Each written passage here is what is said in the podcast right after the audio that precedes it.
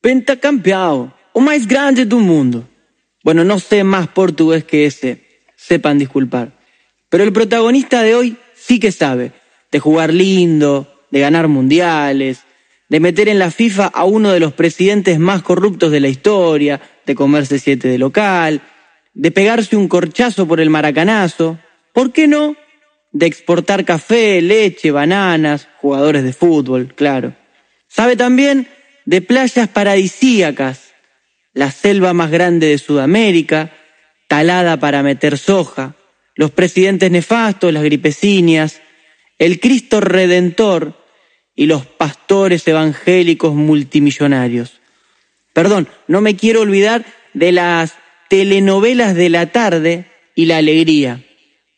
Aunque la alegría no es solo brasilera. Auspician este programa. Cámara de Diputados de la provincia de Santa Fe, Finca Forconesi y Sublime, su línea de vinos y espumantes, Sindicato Luz y Fuerza de Rosario, un gremio solidario, Complejo Loyal Fútbol 5, jugamos limpio. Estamos hablando en el episodio de hoy, señor Juan Ignacio Perafán y a todos les coses del fútbol en Brasil, el fútbol brasilero, les brasileros jugando la pelota. Y a usted, ¿qué es lo primero que se le viene a la mente sin repetir y sin soplar cuando yo le digo Brasil, fútbol? Ronaldinho. Ay, muy bien. Es una asociación directa ineludible o indisoluble, como le gusta decir a la producción de ese programa. Sí, aparte por, por una cuestión de, edad directamente, cuando uno empezó a ver fútbol ya más asiduamente, Ronaldinho formaba parte ahí de la elite. El gordo Ronaldo lo hemos visto un poquito más por video. Sí. En el top de Ronaldo éramos más chicos. Sí, sí. Ronaldinho fue el primer gran jugador que nuestra generación de gente de 25, 20 y pico, ¿viste? Ha visto en la, en la televisión. Sí. Y la verdad que lo hemos visto hacer cosas asombrosas. Porque Eh, era un jugador asombroso. Sí, sí, eh, literalmente esto que veníamos hablando juego bonito se ve representado en, en Ronaldinho. Sí. Quizás rápidamente sucedido por Kaká, un poquito más tarde con Neymar, si Sí. venimos como en esta recta Sí. de los que van quedando, van marcando una pequeña Y, época. y Kaká que se, se cayó rápido, se pinchó medio rápido, me parece, ¿no? sí. De hecho, hacer- Ronaldinho también. Sí, Ronaldinho creo que tuvo un par de años más de vigencia, pero sí, pero también, también su, su nivel top top no lo sostuvo tantos años, como por ejemplo su sucesor en el Barcelona, Messi, Claro. que hace del 2007, que solo, que, que está ahí arriba, arriba, arriba, arriba y se supera a sí mismo, digamos. ¿no? Es muy de brasilero eso que nombrás, de que el jugador pisando los 30, no digo que le va a pasar a muchos, pero a Ronaldinho le pasó, Sí. Kaká le pasó, nunca se pudo sentar en el Real Madrid. Pero, más pasó- joven, ¿no? Más joven Kaká que los 30. Digo que, se- que fue al Real Madrid. No digo, sino sí que más joven se cayó antes Claro, de los 30. sí, sí. claro. Le pasó a, a Robinho, por ejemplo. Hubo muchos jugadores Es brasileños. cierto, Robinho era otro que prometía. Adriano, así como está, nos decían en uno de los mensajes. Sí, creo que Adriano, eh, Adriano lo que tuvo fueron un par de vueltas buenas. ¿sí? Eso es lo que, lo que cambia un poco en el caso de Adriano. Porque Adriano tiene muchos problemas con las drogas, digamos, con las adicciones. Tiene un gran momento, después tiene una, una recaída, vuelve a estar en un gran momento y vuelve a jugar a la Roma. eh, que me acuerdo hay un gol, un gol muy icónico cuando Adriano vuelve a la Roma, que decían que estaba gordo, hace un gol, se saca la remera y traba todo adelante de una cámara, ¿viste? Traba el abdomen, los brazos.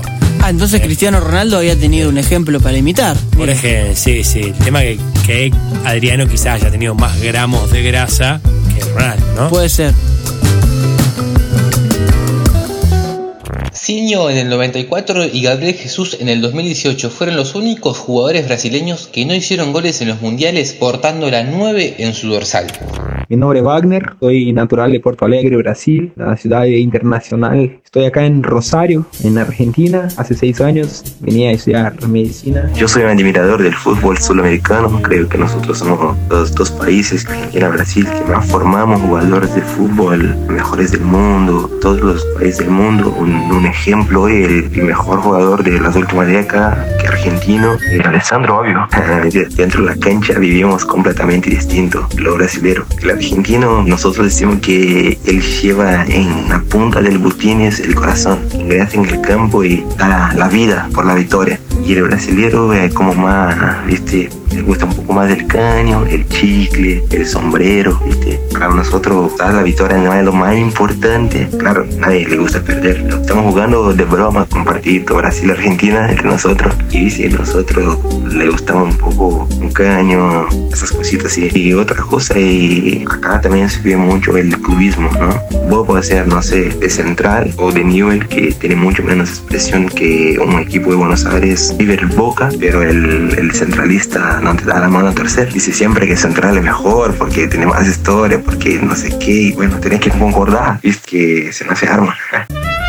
Mi nombre es David Castro, soy profesor de educación física y guardavías. Vine para trabajar de guardavías justamente en Bombiñas. El tema de jugar al fútbol con los brasileros fue de las primeras cosas que me tocó vivir. Me acuerdo que hacía dos o tres semanas que habíamos llegado y ya salió el primer partido en la playa directamente. Fue raro porque lo primero que me di cuenta que nos decían gringo, una cosa que no me esperaba. A los que son de otro lado, que no son de Brasil, acá le dicen gringo. Hace nueve meses que estoy y justamente estoy por empezar a dirigir un equipo de 11. La mayoría son argentinos, pero hay algunos brasileños también. En lo que respecta a nuestro equipo enfrentándose a, a otro equipo que ya sí formado completamente por brasileros, es que según el nivel que tengan, si ya son equipos armados, suelen jugar bien ordenado, todo. Lo que sí que nosotros en lo que los superamos casi siempre es en la actitud. Le metemos mucha garra, corremos hasta la última pelota. Eso por ahí, los otros equipos brasileños justamente no lo he visto mucho. Y después en los que son nivel más amateur, por ahí los más pibes sobre todo, se nota que tienen más la, la idea de la gambeta, de querer pasar a, varios jugadores, de mostrar algún lujito y bueno, y ahí nosotros aprovechamos con toda la dureza. Yo el otro día le decía a un amigo, eh, parecía un poco uruguayo también, porque vamos con toda la garra. En el último partido se nos han quejado de muchas patadas. A mí me pareció exagerado, si bien sé que somos fuertes, en esa me parece que los brasileños la podrían haber aguantado un poco más. De última, si veían algo más fuerte, que devuelvan alguna patadita, pero te yo bonito, se ven patadas, se ve un poquito de, de la idiosincrasia de argento, brasilero, todo mezclado y la verdad que está muy bueno. Bueno, Juan, y si te parece, le vamos a aportar un poco de seriedad e información a esta parte del programa. Porque uno, cuando piensa en el, los torneos del fútbol brasileño, generalmente no, no, no suele conocer bien la división. Viste que vos te pones a ver los resúmenes de los goles en los canales de televisión y, y resulta que en la primera división de Brasil hay equipos que vos decís, ¿de dónde salió? Sí, o, o torneos que, que, que... O hoy, hoy juegan por el Carioca, mañana el Paulista y después el Brasileirao y pasado la Copa de Brasil. Bueno, les vamos a explicar ahora, vamos a desaznaros, oh querido pueblo, acerca de cómo funciona el sistema de las ligas en Brasil. Te escucho. Bueno, a ver, es un poco más simple que la vez que explicamos el torneo federal en la Argentina. Brasil tiene una competencia nacional, torneo nacional, que es el Brasileirao, que, que, es la Serie A de Brasil, ¿no? Y tiene una Copa Nacional que es la Copa Brasil. Ahora bien, como es un país tan grande, tan vasto y donde el fútbol caló tanto que hay 10 millones de clubes, el fútbol en todo, en todo Sudamérica se empezó a desarrollar igual que en Argentina, igual que en toda Sudamérica, por regiones. Entonces en Brasil lo primero que se desarrolló fueron los torneos estaduales. Es decir, cada estado, cada provincia, nosotros conocemos como provincia, en Brasil son estados, tiene su torneo. ¿sí? Por eso vos ponés el resumen en la tele y dice Torneo Paulista. ¿Por qué? Porque es el que juegan los equipos del estado de Sao Paulo. ¿sí? El torneo paulista y el carioca son los más conocidos porque juegan los equipos más relevantes, ¿no? En el Paulista, por ejemplo, juega el Corinthians, el Sao Paulo, juega el Santos, ahora tomó, bueno, juega el Palmeiras, ahora tomó relevancia el Red Bull Bragantino. Es decir, es un torneo conocido porque pues, hay equipos grandes. ¿Por qué hay equipos grandes? Y porque Sao Paulo es un estado muy potente económicamente, muy denso demográficamente. Entonces por eso hay tanto equipo importante. El otro torneo mal conocido, ¿cuál es? Por ejemplo, a ver, piense, una palabra que dije mal. El de Porto Alegre, no, el que juega el Sí. Inter. Eh, ¿no? sí, ese es el gaullo. El Gaullo, ahí juega Inter y Gremio. Exactamente. El gaullo es otro de los conocidos. Juega Inter, juega Gremio y no muchos equipos Claro, más. eh, son los importantes de Alegre. conocidos. Juega Juventude, que también lo hemos visto en alguna sudamericana. Y después tenés el Carioca, que es el de Río de Janeiro. Ahí juega el Fluminense, Flamengo. el Flamengo, juega el Botafogo, juega el América. Entonces, ¿qué pasa? Son esos, esos torneos los, los más conocidos. Pero cada uno de los 27 estados de Brasil tiene su torneo estadual. Y son tan tradicionales que al público le importan muchísimo. O sea, a la gente le, le importa mucho el estadual. ¿Por qué? Porque hay clásicos también. ¿Me entendés? Tenés los rivales de, de cerca, los rivales de la vida. Y después, en simultáneo, se juega el Brasileirao. Simultáneo se juega el Brasileirao. Sí, no paran nunca en Brasil. Que son, lo- son los 20 mejores equipos de Brasil, juegan el Brasileirao. O sea, eh, los estaduales suelen durar tres meses y el Brasileirao se extiende a lo largo de todo el año. Pero sí, no, no paran nunca, tienen muchos torneos. De hecho, no paran ni cuando hay Copa América. Claro, están jugando ahora se, mismo. se juega, se juega. Y por eso tienen esa, esa división los torneos. Una cosa es ser campeón estadual y otra cosa es ser campeón nacional. Si ganás el Brasileirao sos campeón nacional, si ganás el torneo paulista o el carioca o el gaullo, sos campeón estadual.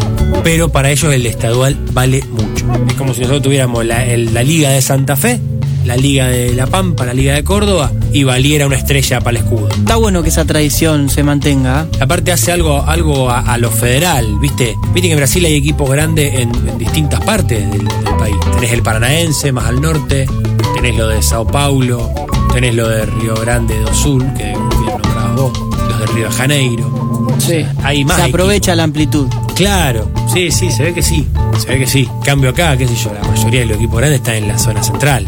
O sea, tenés los de Buenos Aires, los de Rosario y los de Córdoba. Sí, para de contar. Eh, y ahora, y bueno, salió campeón Colón de Santa Fe que sigue estando en la zona central del país. No, no tenés un campeón en Río Gallegos. Y te digo que cada vez va a ser más difícil. Pero bueno, mire Colón. La idiosincrasia es ese modo de ser que es característico de una persona o cosa y la distingue de las demás. Cada país, cada región, cada subcultura tiene su idiosincrasia. Y justamente es esa diversidad la que nos enriquece y hace más colorido al mundo. El fútbol es el lugar donde compartimos esas identidades. Es nuestra forma de conocer el mundo. Con la pelota sabemos que los alemanes son eficientes o inteligentes y que los italianos son pasionales. Gracias al fútbol relacionamos a Colombia con el baile y sabemos que la mayoría de los rusos tienen la piel pálida. Sin embargo, a veces la identidad es una presión, un altísimo estándar que alcanzar, puesto que no estar a la altura significa no ser digno de tu tierra natal. De manos va a reponer González ahora. Estamos escuchando Guay Urquiza contra los Andes. Seguimos 0 a 0. La pelota que va sobre el área y la devuelve Ribonetti. Va a ser nuevo lateral para Urquiza. Mariano, cambio en Guay Urquiza. Se viene Joao. Va a ser su debut Joao Santos, el exjugador de Boyaz, que todavía no pudo jugar por el desgarro que sufrió en la pretemporada. Vamos a ver cómo le va ahora al brasileño que dicen es muy, muy habilidoso. Ingresa entonces con la 10. Joao Santos se retira Fittipaldi. El lateral lo juega González. La pelota para Suárez que la tiene. Ahora va para Joao y avanza el brasileño con mucho campo por delante. Joao que espera, mira, analiza el juego. El técnico brasileño avanza contra Luciano. Quiere intentar un lujo. Guarda que se la saca Luciano. Ay, Joao. Se viene los Andes y Urquiza está mal parado. Ay, Joao cruzado largo el centro que llega para Esperduti. Gol de los Andes.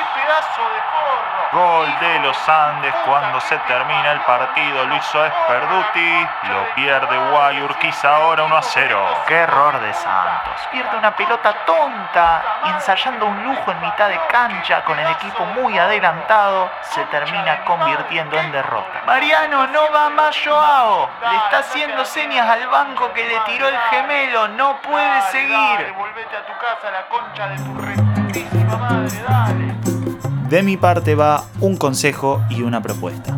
No asumas que los jugadores son buenos solo porque son brasileños.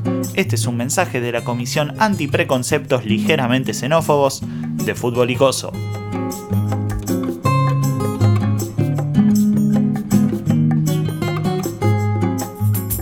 Si hablamos de fútbol brasilero, tenemos que empezar por decir que las tierras cariocas son conocidas mundialmente por el jogo bonito o juego bonito, traducimos, ¿eh? por si alguno se le escapa. Por las dudas. También porque Brasil ganó cinco mundiales, pero bueno, eso vaya y pase, un detalle. En Fútbol Icoso abogamos por la defensa de la ciencia como productora de conocimiento. Bueno. ¿Qué le parece? Eh, Por lo tanto, en vez de hablar en base a la nada y desplegar una serie de prejuicios sargentos sobre el acérrimo rival, hemos hecho un estudio etnológico que desecha algunas hipótesis previas. Oh, toma, fulbo y coso. En Argentina nos adjudicamos tener potrero, calle, jugar a la pelota en todos lados, papá, el aguante. Pero en el país hermano, ponel- ponele, en el ponele país hermano, se juega en todas partes, en, en toda parchi. Ahí va. A toda hora. Y especialmente en la playa. Usted piensa en Brasil y piensa en gente jugando al fútbol en la playa. Increíble, algo que hay que ver, un espectáculo que hay que ver en la vida. Tremendo. Tanto correr sobre la arena no solo les saca unas tremendas gambas bien marcadas eh, a los y las brasileras, sino que además hace que desarrollen gran potencia para no cansarse nunca en el verde césped. Esto mi profe lo va a desmentir, lo de, lo de sacar piernas en la arena, pero no importa, usted Bien, continúe. esperamos. Igualmente, para colmo, esa potencia incansable se entrecruza con una técnica exquisita para dominar el balón. Ajá. Una apuesta a los lujos como estandarte le da la fama a Brasil del jogo bonito que vos mencionabas. Este espectáculo visual le valió cinco mundiales, Alfaro quisiera que sean seis, y la soberbia también un maracanazo. Ajá, igual para. No solo de jogo bonito vive el fútbol brasileño. Esa alegría carioca tan característica tiene un arraigo muy, pero muy fuerte en lo lúdico, ¿eh? en el juego. El divertimento. Exactamente. Pasa que en Brasil juegan como una criatura, digamos, ¿no? Por el placer de jugar. Y también encaran los resultados adversos como una criatura. ¡Tuc! Te apagan la luz. ¿eh? Enfrían el partido, te dan vuelta el resultado o te estiran la agonía. Cuando no te cagan a paro en el vestuario en el entretiempo. Podemos hacer un balance y afirmar que los pilares del fútbol brasilero son la técnica, Pa- Anote. ahí está, La tilde. técnica. el estado físico, otro, y la picardía. Entre paréntesis, por no decir la trampa.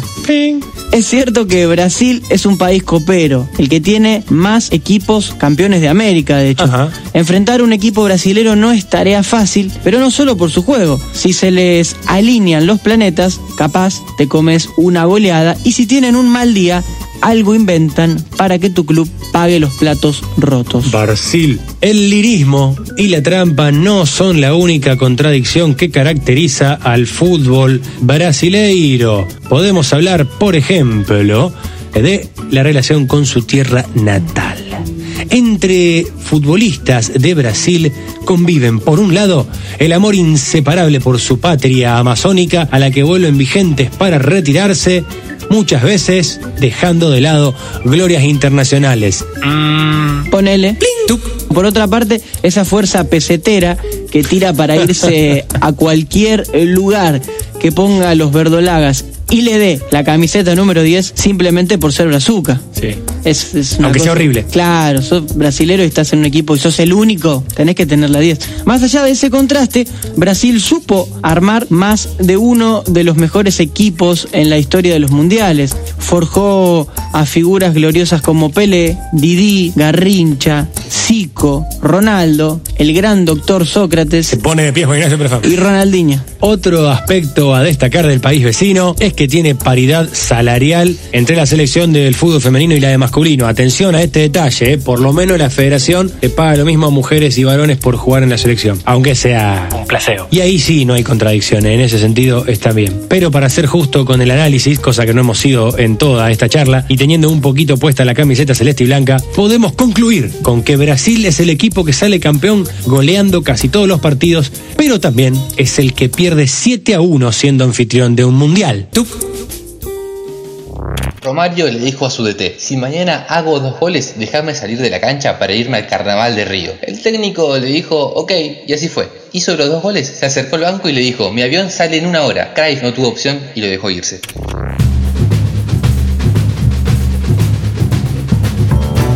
Me preguntaste qué se te viene rápido cuando mencionan Brasil, fútbol brasilero, y me parece que ahí aparece también la figura de Marta. Claro, Marta Vieira da Silva, que es la, mejor jugadora de fútbol femenino de, la historia para muchos y muchas. ¿eh? Es, una, es una jugadora que representa, digamos, representa quizás el estilo de juego bien, bien brasileño, ¿no? Tiene mucho lujo, tiene mucha gambeta, también mucha contundencia y mucho gol. Es, es una 10. Y mucha vigencia, a diferencia Sí. de algunos ejemplos que mencionábamos, siempre está. ¿Vos? Sí, ¿No- eso- ¿No hace Marta que hace cinco años fue la mejor? Era la mejor. Eso es cierto, mejor. eso es cierto. Marta en este caso, a diferencia de, de los varones que venimos nombrando, no, no ha caído, ¿no? Eh, no, no, no, no ha caído en su nivel, sino que siempre se mantuvo. Incluso ahora creo que está jugando en Estados Unidos, eh, que, que es, a ver, para sí, en el Orlando Pride juega en Estados Unidos. Con 35 años sigue, sigue manteniendo en competencia, en vigencia, y tiene, tiene mucho de eso. Tiene mucho de juego bonito también, justamente, Marta. Sí, es de esos jugadores que vos buscás en el video en YouTube, el compilado. Claro, es como Ronaldinho, ¿viste? Jugadora de publicidad. Claro. Por- Porque, porque por los chiches, qué sé yo, y nunca te va a faltar un video de ella clavando un gol. Y, y también la, versatilidad de los brasileros, las brasileras, y los lujitos y todos estos chiches que tiran ellos, está en, en Falcao. Falcao, el jugador de futsal. Sí, sí, que no tiene nada que ver con el delantero colombiano. Claro, nada que ver con Radamel. ¿eh? Otro que quedó así como instalado como, como el mejor por mucho tiempo, Falcao. Sí, tipo Falcao, Falcao brasilero. li- literal, el brasilero, claro. Sí. Eh, un tipo que, ese sí, los videos son cosas increíbles. Ah, increíble. Las cosas que hacía, Increíble. un dominio del balón, del cuerpo, en su totalidad. Sí. Un crack. Un jugador que, que fue jugador de fútbol 11 y, y- y decidió dedicarse al futsal, porque lo suyo era, era más el, el juego en corto, a lo mejor, y, y la tirada de chiche. Pararla Pero- con la suela. Sí, ter- terrible, terrible. Eh, un, un jugador que, digamos, imposible que tenga un doble, ¿no? Suponete que tuviera que ser actor, no puede tener un doble. Es el Jackie Chan del futsal. Me gustó. ¿Eh? Jackie Chan no tiene doble porque nadie puede hacer las tomas que le hace. Bueno, Falcao no, en el fútbol de, en el futsal o fútbol de salón, no puede tener un doble el tipo. Y además, Brasil, seguimos hablando de- del fútbol brasilero, tiene el orgullo de ser el país que más jugadores exporta al mundo. ¿eh? En todas las disciplinas relacionadas al fútbol, o sea, el fútbol 11, el fútbol de salón. El segundo es Argentina, pero Brasil es el primero. Y el primero lejos, ¿eh? ¿En qué lugar no hay un brasilero jugando? Sí, hay un- una Latinoamérica, eh, uno lo puede ver desde, Sí. desde distintos lugares. Sí. Es lo que pasa con esos jugadores que se van, por qué no pueden estar acá, pero obviamente a desazón un poco las leyes del mercado y el talento está acá, está mucho en Brasil y, los vienen a buscar y cada vez más jóvenes aparte. Y a- además también, a ver, Brasil tiene el, cuatro veces la población de Argentina. la Claro. Brasil, vamos a ser justo también. Es un país mucho más grande y más denso demográficamente hablando. Pero me parece que ellos tienen otro mérito, que son como los primeros que, o sea, los brasileros inventaron ir a chorear a Asia, ¿no? O sea, año 2003, 2004, no se usaba que, que los argentinos se vayan a jugar a China, a Malasia, a la India. Pero en cambio vos veías en el, en el FIFA, en la Liga de Corea del Sur, había brasileros en casi todos los equipos. Sí, son rápidos para el business, dice usted. Claro. La, la claro. ven.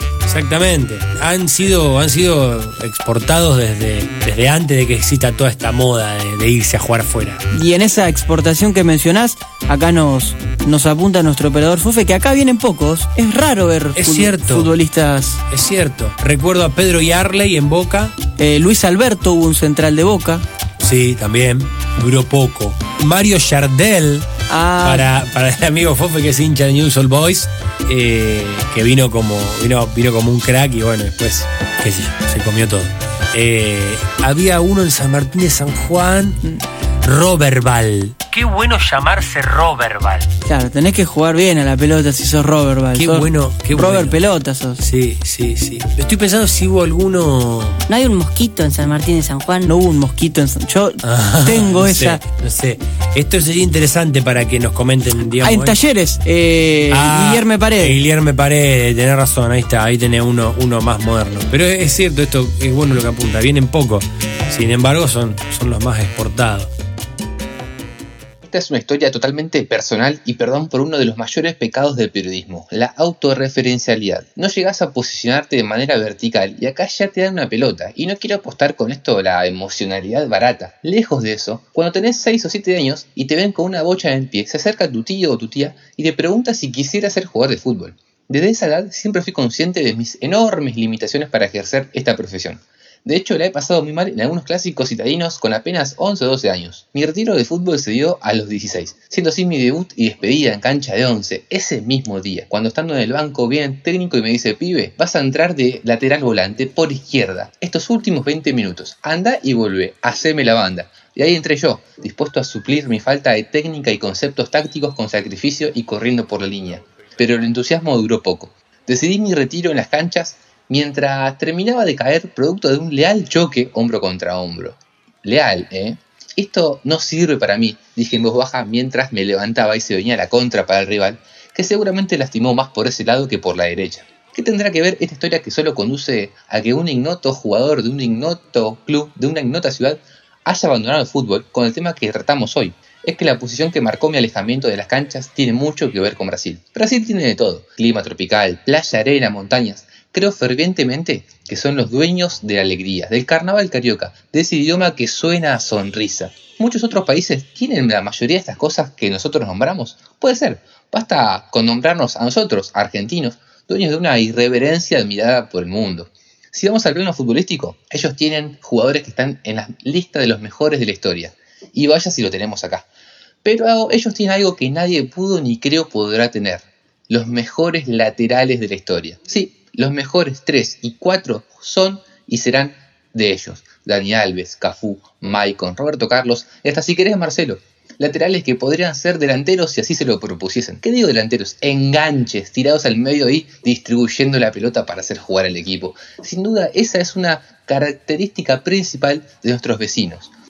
¿Será que sobran tantos delanteros y por lo tanto esos mismos tienen que ir acomodando a otros sectores de la cancha y terminando de laterales? ¿Por qué a nosotros nos tocó un Messi y un Maradona? ¿Casualidad? ¿Por qué a ellos les surgen tres laterales por generación y el resto del mundo improvisa al 6 de 3 y al 2 de 4? ¿Por qué ellos juegan con Dani Alves y a nosotros nos toca mercado? Creo que la respuesta puede ser muchas o ninguna.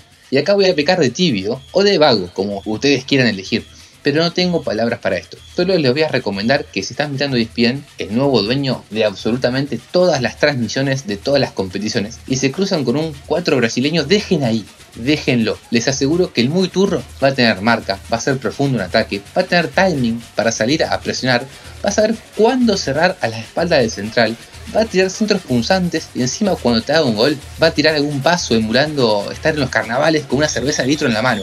¿Por qué? Porque son los mejores. Y hablando de Roberval, nos han provisto de muy buena cantidad de, de seudónimos graciosos. ¿Cómo es Y ellos eso? se pueden llamar como quieren. Sí, No se sabe mucho el nombre del brasilero hasta que uno no entra en Wikipedia. claro, claro. O los tienen la figurita del mundial. Por ejemplo, el 9 de Fortaleza ahora, Iago Pikachu se llama. O él dice que se llama así. Muy bien.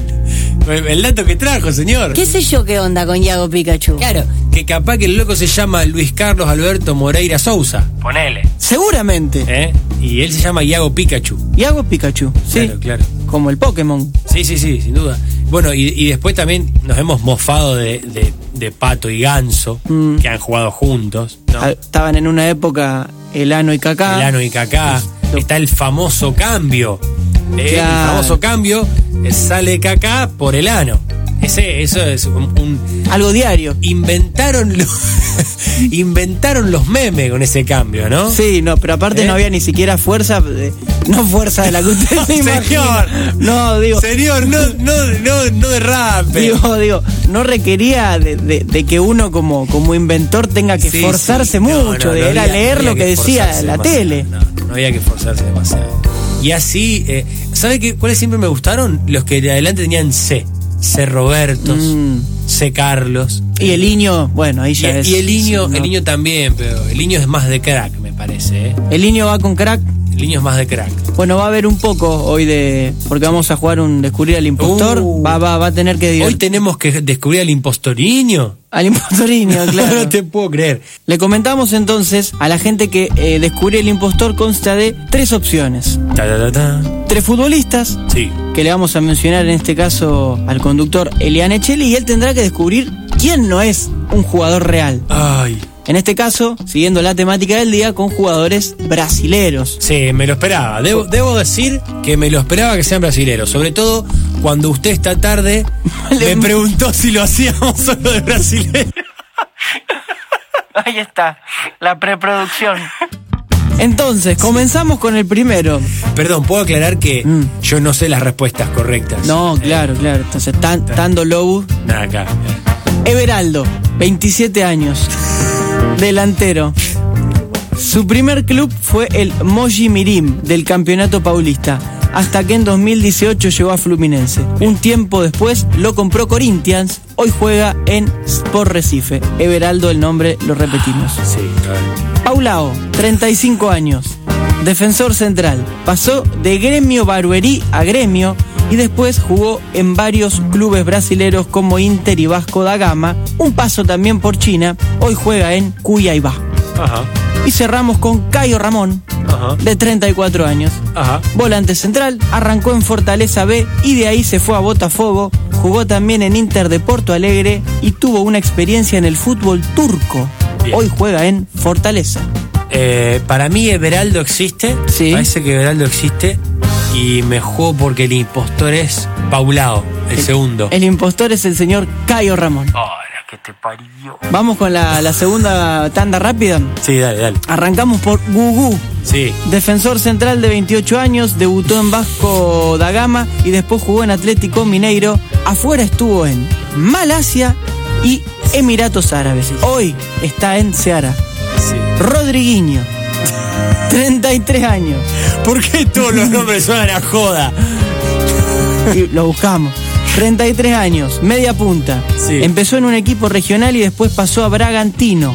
Metió Corinthians, Gremio, Emiratos Árabes y Egipto. Hoy juega en Bahía. Cerramos con Alan Santos, 30 años. Sí. Volante central.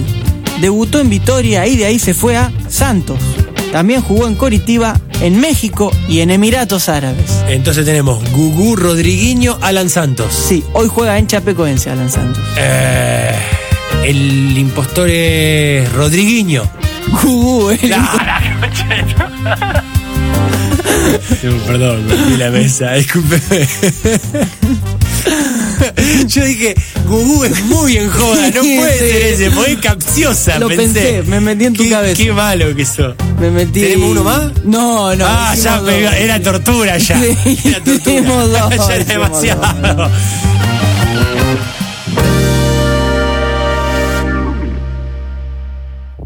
En el 2014, Fred fue elegido por los brasileños como el peor jugador de plantel que disputó el Mundial. Otra noticia que le voy a dar es que Guayjeque esta vez no ganó, empató, pero sigue estando en la cima.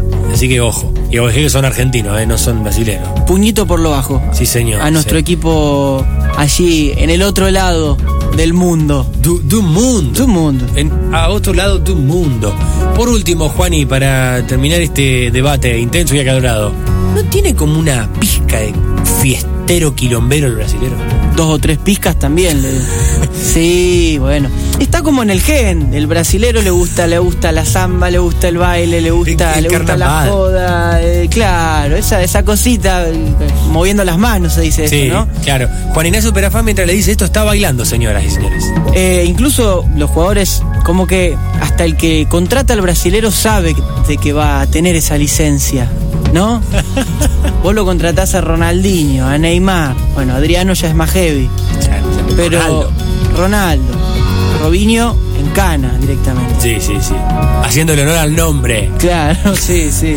Eh, es como que vos sabés, ¿qué le vas a decir a Neymar? Che, te acostaste a las 4 de la mañana, si te tira tres caños después en el entrenamiento. Sí, sí. Bueno, acostate a la hora que quieras, hermano. Claro. Digamos, yo soy, yo soy dirigente de un club, usted es representante de un brasilero, y usted viene y me pone como condición que cuando el chico se toma el helicóptero para irse a una joda a Río, yo no digo nada. No, nada, y no. ¿Qué sé yo? ¿Usted quiere lo bueno? Pánqueselo. Es cariño. Ese. Fútbol Icoso es una producción de Ignacio Fierro, Mauro Weiss, Candela Dolores, Juan Ignacio Perafán, Eliane Cheli, Iván Jiménez, Cristian Skinner y Maxi Gómez. Se graba en vivo en Radio UNR de Rosario los lunes a las 23. Podés encontrar todos los episodios y más contenidos en Spotify y YouTube y seguirnos en Twitter, Instagram y Facebook siempre como Fútbol Icoso. Auspician este programa Cámara de Diputados de la provincia de Santa Fe, Finca Forconesi y Sublime, su línea de vinos y espumantes, Sindicato Luz y Fuerza de Rosario, un gremio solidario, Complejo Loyal Fútbol 5, jugamos limpio.